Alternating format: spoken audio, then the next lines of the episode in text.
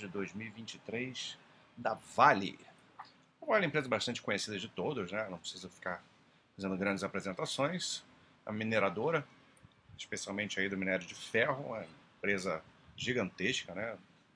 muito antiga aí no mercado, uma empresa é, global até, né? E sempre tem números bastante relevantes. E é uma empresa que vai é, ser cíclica, né? E o seu resultado ele acaba dependendo muito de, de um fator específico que ela não controla, que é a questão do preço do minério de ferro. Como esse é o principal produto, a esmagadora parte da receita vem da venda dos minérios de ferro. Então, se você tem uma variação muito grande no preço da commodity, você vai ter uma grande variação no resultado. Então, a empresa que você olhar comparações de curto prazo, dificilmente vai agregar alguma coisa, a não ser para questões pontuais, você vê como é que a empresa funciona, para estudo, etc. e tal. Essa empresa vai ter que analisar com um espectro aí muito grande entre ciclos, né, de baixa e de alta, para poder saber se é uma empresa que é interessante para você, para pro teu, os teus critérios, né, para o estilo de investimento que você gosta. Mas, indiscutivelmente, é uma boa empresa, né, a despeito de todas as outras discussões com relação à, à parte ambiental, né, a parte de risco, a parte de, do, da, das grandes catástrofes que já aconteceram aí na história até recente da empresa. É, não é objetivo fazer essa análise aqui, cada um decide. Então vamos ver o porquê do resultado, né, como é que foi o ano de 2023 e, em linhas gerais, o que, que é a Vale é, hoje. É, a gente vai ver que tem uma preocupação muito grande hoje em qualquer apresentação dela de sempre falar sobre essas questões de segurança, é, de ESG, de controle da, das barragens e tal, por conta do que aconteceu, né? Isso e tem que fazer isso mesmo, né? É o mínimo que ela faz. É, tornar a Vale mais segura e tal. querendo limpar a barra dela é, depois de ter nos acidentes aí causado tantos problemas, né? Aqui fala da produção, né, melhorando desempenho em soluções de minério de ferro. Produção de minério de ferro é, subiu 4%, né? É, 321 mil toneladas aqui, se eu não me engano, essa métrica.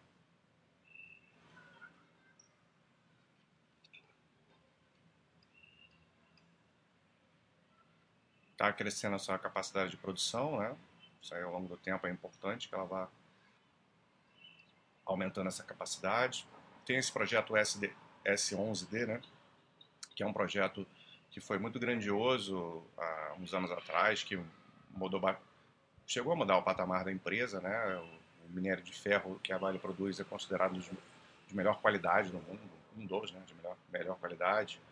E por isso ele é tão requisitado e esse esse, esse S11D aqui é, contribui bastante para essa qualidade e eficiência também da produção.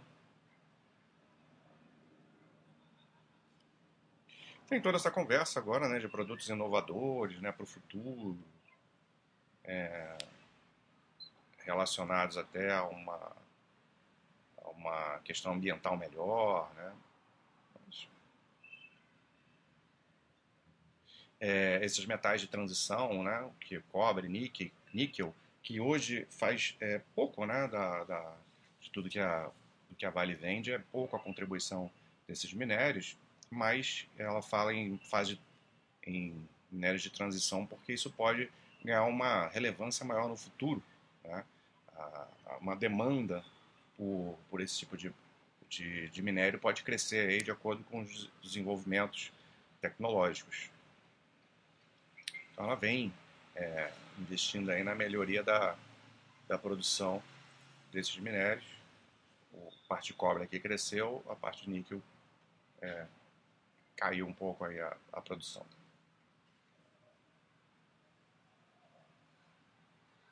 Aqui finalmente a gente chega na parte do desempenho financeiro.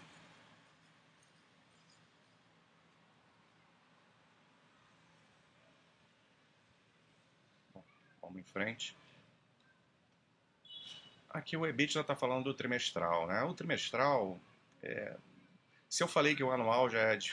já não tem tanta relevância, a gente olhar, né, imagina trimestral, a gente vai ver que o quarto trimestre teve uma melhora do resultado, basicamente porque o preço voltou a subir, né? E já já a gente vai ver que o, o, o EBITDA caiu bastante né, no, no anual, assim como a receita. Isso tem relação com a queda do, do minério de ferro. Então é isso que vai é, definir. Claro que existe o papel dela de melhorar as despesas, né? Mas tudo ainda, por mais que ela seja eficiente nisso, ainda vai ter bastante influência do, do preço do minério se tiver uma variação muito grande. Se o, minério, o preço do minério variar pouco, aí sim as coisas que ela pode fazer em termos de venda, aumentar volume, diminuir o volume, o controle de despesas podem fazer diferença no resultado.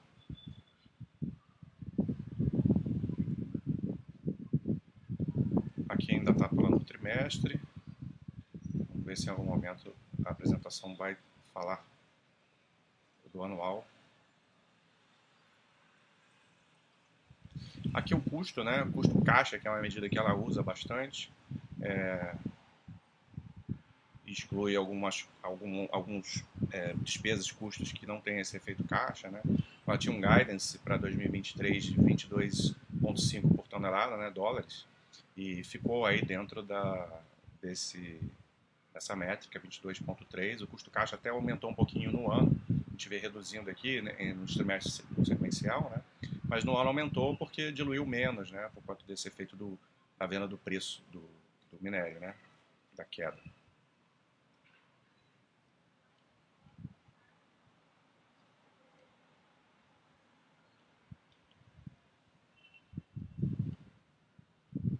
Aqui outras questões de custo relacionadas aos metais de transição. Aqui a parte de geração do fluxo de caixa livre que também está falando só do trimestral. É uma empresa que vai gerar sempre, sempre não, mas vem gerando bastante caixa. Caixa operacional foi bem forte esse ano. Vamos ver se depois se a gente olha a geração do, do anual. Aqui também fala do, do trimestre. A parte de dívida, estrutura de capital da empresa há muito tempo aí bem tranquilo, né? Já foi um problema lá no passado, mas a empresa se reestruturou bastante, né? Focando mais nos, nas suas atividades principais e é uma estrutura de capital bem, bem chuta, uma alavancagem muito pequena. Então, dívida não é um problema para ela. Ela até aumentou a sua dívida líquida para 16 bilhões, mas isso dentro da, da capacidade de geração de caixa dela é, é muito, muito tranquilo. ela tem, divulga uma meta, né? Ela quer ficar entre 10 e 20 bilhões de dólares de dívida líquida expandida, então ela está no meio aí dessa de 15, 16, né? Vem distribuindo bastante, fazendo recompra também. Realmente não vai ter resultado de 2023 aqui. Enfim, essa é a apresentação da empresa. É, em linhas gerais, a gente teve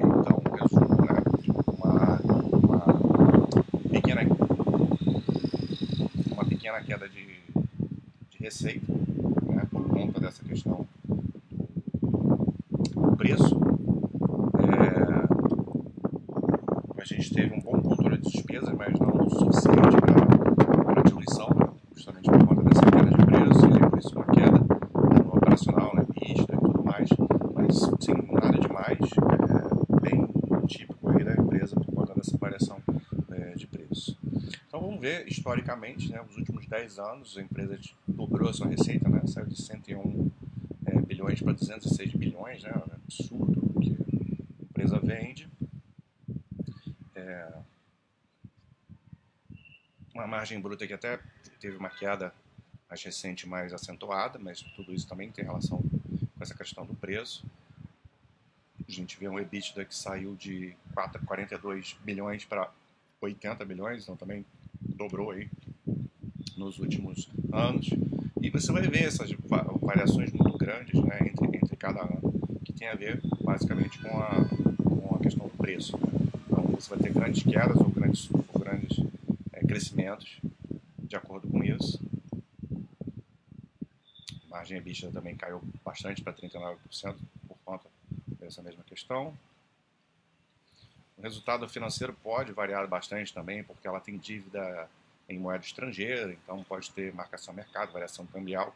Isso esse ano provocou aí uma diferença muito grande né, em relação aos últimos dois anos por conta dessa questão cambial. Isso ofende o resultado financeiro e, obviamente, você vai ter um lucro líquido com uma queda maior do que o operacional mostrou por conta disso. Então, o lucro líquido não é uma métrica assim, das melhores para a gente acompanhar na Vale, é, a não ser nessa questão mesmo no longuíssimo prazo. Né? A empresa vinha ali com 26 é, bilhões de lucro líquido, agora com 40, né? chegou a ser 90, 120 bilhões aqui em 2021. Então, pode ter essas diferenças muito grandes, né? mas a gente vê que a capacidade de geração de lucro da empresa cresceu muito aí também ao longo do tempo, mesmo a gente olhando essas questões pontuais de resultado financeiro. Então aqui, como eu falei lá, né, uma empresa que já há muito tempo aí, você vê que ela até aqui 2016 a alavancagem era uma questão, né? Então depois ela fez uma uma boa limpa aí na sua estrutura de negócios é, e foi desalavancando, né? E aí desde de uns 4, 5 anos atrás que isso deixou de ser um problema, uma alavancagem sempre bastante bem baixinha, né? Com um caixa aí muito próximo é, é, muito tranquilo em relação à dívida líquida dela.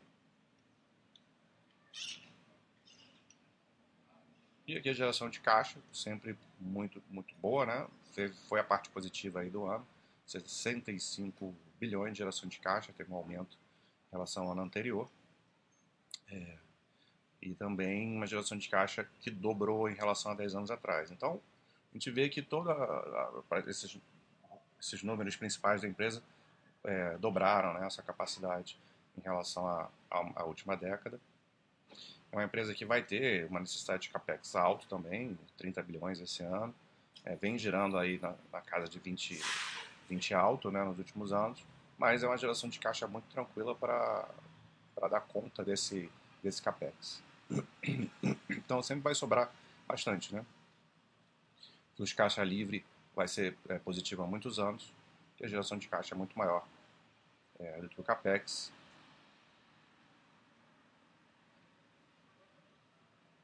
E aí, para finalizar, a gente vê o retorno aí ao longo do tempo, né? É uma empresa que vai ter essas, essa montanha russa, esses sobes e desce é, muito tempo. Depois a reestruturação dela, é, em 2015 para frente, foi os resultados melhoraram muito, né?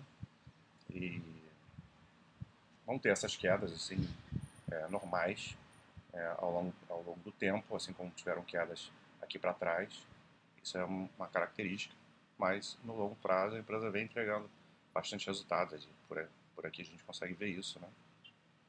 Até no, no, no médio prazo aqui a empresa vem entregando bastante retorno e no longo prazo aí nem se fala. É, então é isso, resultado da Vale é uma empresa que no fundo, no fundo parece complicado acompanhar porque é empresa cíclica, né?